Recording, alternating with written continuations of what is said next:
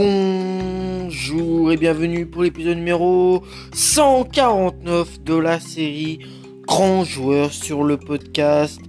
Aujourd'hui dans l'émission, nous allons parler d'un joueur brésilien. Son nom c'est Roberto Dinamite. Donc son nom complet c'est Carlos Roberto de Oliveira. Il est né le 13 avril 1954 à Duc de Casiac, euh, Casiax, euh, euh, au Brésil. Il a joué au poste d'attaquant. Il mesure 1m86. Et le surnom de Roberto Dynamite, c'est le, Dynamite ou encore le Duc de Texas. Il a eu en tout 38 sélections pour 20 buts avec l'équipe du Brésil. 15 sélections, 7 buts en match amicaux, 6 sélections, 4 buts en qualif, 2 coupes euh, du monde, 5 sélections, 3 buts en Coupe du Monde, 10 sélections, 4 buts en Copa América, une sélection de buts en Coupe euh, Osvaldo Cruz, encore une sélection euh, en Coupe de l'Atlantique. Sa première sélection, c'était le 30 septembre. le 30, bah, c'était le 30 septembre, pardon.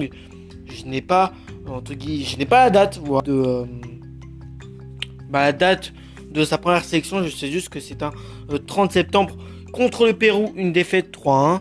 Et puis sa dernière sélection, c'était le 17 juin 1984 euh, contre l'Argentine, un match nul, un partout.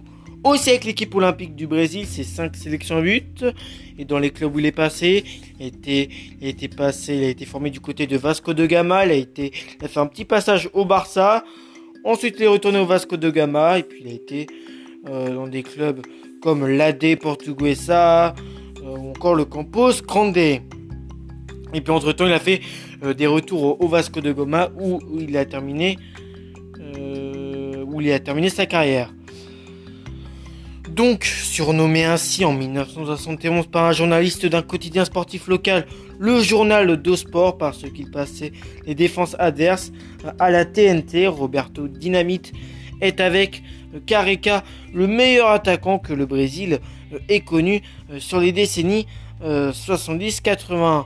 Carlos Carlos Roberto d'Oliveira, euh, de son nom complet, est né le 13 avril 1954 à Duc de Caxias au Brésil. Dès qu'il a été en âge de taper dans le ballon, le jeune garçon euh, a vite impressionné à la fois par son placement euh, que par son sens du but et de la construction. Il débute tout juste à, tout juste à 17 ans sous les couleurs du Vasco de Gama, son club de toujours avec lequel il aurait joué selon plusieurs statistiques plus de 1000 matchs et inscrit à la baguette de 708 buts, euh, dont 190 buts en championnat du Brésil, ce qui fait ce qui en fait le meilleur buteur de l'histoire euh, du euh,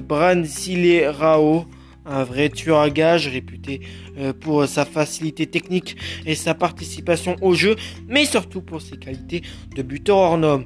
Une superbe frappe de balle, un excellent placement et un sens du but inné, meilleur buteur de l'histoire euh, du Vasco. Son numéro 10 sera associé au club de Regatas toute tout, euh, tout au fil de sa carrière.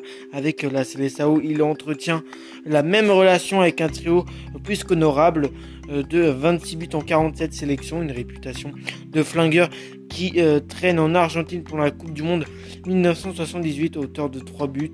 La suivante, il la passe sur le banc difficile de résister aux sirènes du FC Barcelone le double meilleur buteur du championnat du Brésil.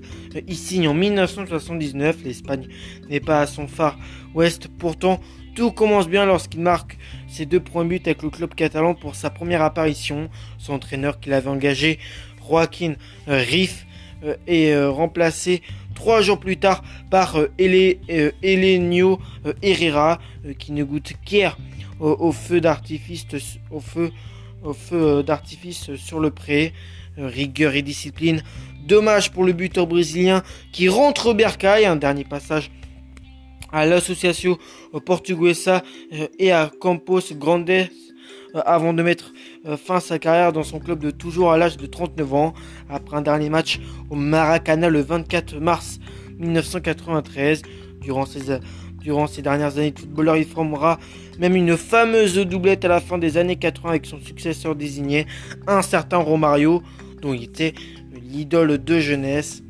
Il affronte pour son jubilé le club espagnol du Deportivo La Cologne en match amical victoire 2 buts à 0 avec un guest à ses côtés avec en guest à ses côtés Zico. Il aura tout de même eu en quelques euh, eu quelques honneurs au palmarès, notamment en titre de champion du Brésil en 1974 et plusieurs championnats de Rio. Il se lance ensuite dans une carrière politique sous les couleurs du PSDB euh, puis euh, du PMDB, devenant conseiller municipal de Rio en 1992 puis député de l'État de Rio en 1994. Il est élu aussi président du Vasco de Gama entre 2008 et 2014. Roberto Dinamite reste un symbole du football brésilien qui aura fait dire de nombreux, à de nombreux commentateurs que les Anglais ont inventé le foot et les Brésiliens, eux, eh ben, ils sont allés le euh, perfectionner. Donc euh, voilà hein, pour, euh, pour Roberto Dynamite.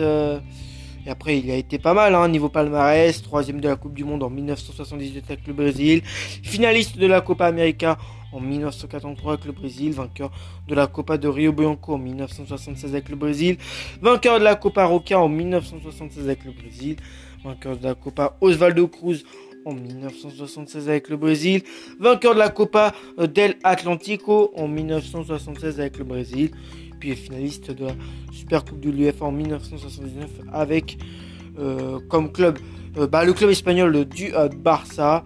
Donc voilà, et puis aussi plein d'autres palmarès encore d'extinction personnelle à son actif. Moi, d'ici là, bah voilà, après cet épisode, je vais vous retrouver pour le prochain épisode qui sera épisode numéro 150. Donc voilà, qui est quand même une barre symbolique euh, du podcast. Donc, euh, je vous retrouverai euh, pour ça. Donc voilà, et puis voilà, je vous, je vous retrouve à la prochaine. Passez une bonne journée. C'était moi pour le podcast, le foot histoire podcast comme d'habitude. Allez les amis, et ciao